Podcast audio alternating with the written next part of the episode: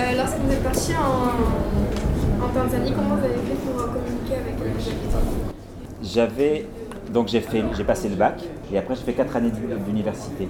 Pendant mes études, j'ai appris l'anglais à l'école. Donc je, je parlais anglais euh, comme ça.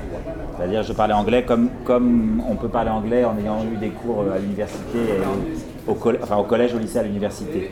Et il se trouve qu'en Tanzanie, une des langues officielles, c'est l'anglais. Donc ça m'a permis de communiquer avec les gens. Mais après avoir fait mon service civil, je suis resté en Tanzanie et j'ai commencé à faire des photos dans des villages, dans des villages, dans des montagnes. Dans ces villages, les gens ne parlaient pas anglais, mais parlaient la deuxième langue officielle de la Tanzanie, qui est le Swahili. Alors, le Swahili, c'est une langue très importante et officielle de l'Afrique de l'Est. Comme j'habitais dans des villages, donc ça c'était en 1989-1990, c'était des villages où il n'y avait pas d'électricité.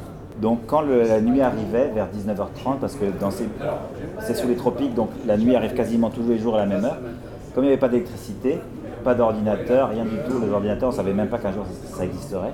Ce que je faisais, c'est que j'apprenais Swahili sur une méthode. J'avais un, livre et j'apprenais, des exercices de Swahili.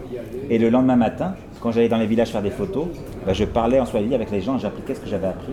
Et peu à peu, j'ai réussi à apprendre le Swahili et ça m'a aidé à communiquer avec les gens en Tanzanie, avec ceux qui ne parlaient pas anglais. Une parenthèse, apprendre des langues étrangères ou au moins une langue étrangère, c'est capital. Je sais bien que le français est une langue importante dans le monde, que pas mal de gens la parlent, mais ne soyez pas feignants et apprenez au moins l'anglais. Parlez ou l'espagnol, comme on est près de l'Espagne. Il est indispensable que vous ayez au moins une autre langue que votre langue maternelle. Et si vous en avez deux ou trois autres, ce qui est tout à fait possible, hein, plus on apprend une langue étrangère, plus c'est facile d'en apprendre des nouvelles. Déjà, un, ça va vous ouvrir l'esprit.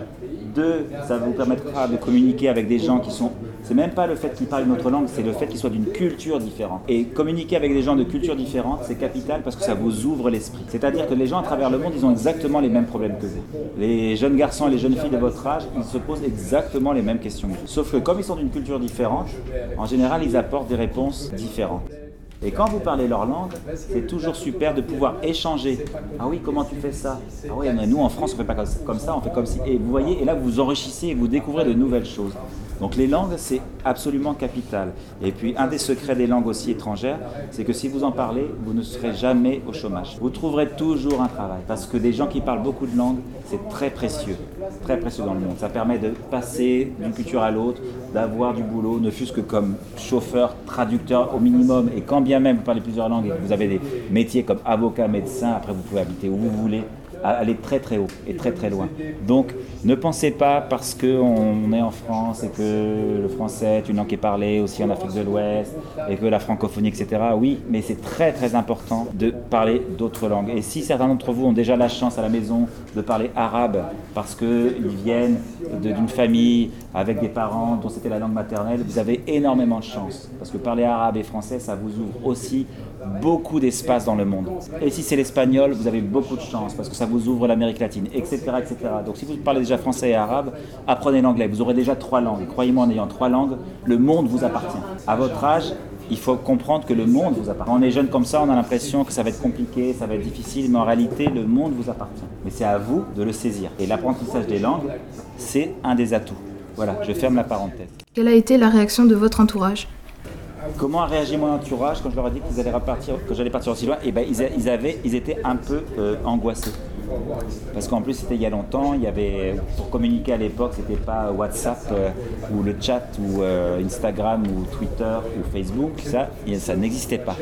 C'était pour communiquer, on écrivait. Alors je sais pas si vous savez ce que c'est, on écrivait des lettres. Vous connaissez le principe de la lettre?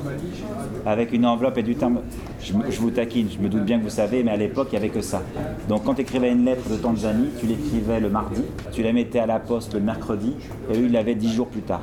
Et donc, ils lisaient ta lettre, ils faisaient la réponse, et ça remettait dix jours pour revenir dans l'autre sens. Donc on avait genre des nouvelles une fois tous les 20 jours. Le téléphone, il n'y avait pas de téléphone portable, tu ne pouvais pas envoyer des SMS, c'était une ligne, et tout le monde n'avait pas le téléphone, et c'était très cher. Donc voilà pourquoi ils étaient un peu à la fois anxieux, inquiets, mais en même temps, à l'époque, j'avais 22-23 ans, et ils avaient l'intelligence, parce que mes parents notamment étaient enseignants, je y étais parce qu'ils ils sont à la retraite, étaient enseignants et avaient compris que pour un jeune, c'est important d'aller voir le pays, ce que disait mon père, c'est d'aller voir du pays. Il y a- une expression qui dit les voyages forment la jeunesse. Ça a l'air stupide, mais en fait, c'est absolument pas stupide. Les voyages forment vraiment la jeunesse. Il y a, quelques siècles, on disait que les jeunes, encore ça forme tellement la jeunesse que les, les jeunes apprentis encore aujourd'hui font ce qu'on appelle, les compagnons font ce qu'on appelle le tour de France. C'est-à-dire qu'ils vont travailler dans des pays, enfin dans des endroits de France différents, ils voyagent. Les voyages forment la jeunesse. Donc malgré le fait qu'ils avaient beaucoup d'appréhension, c'était parti.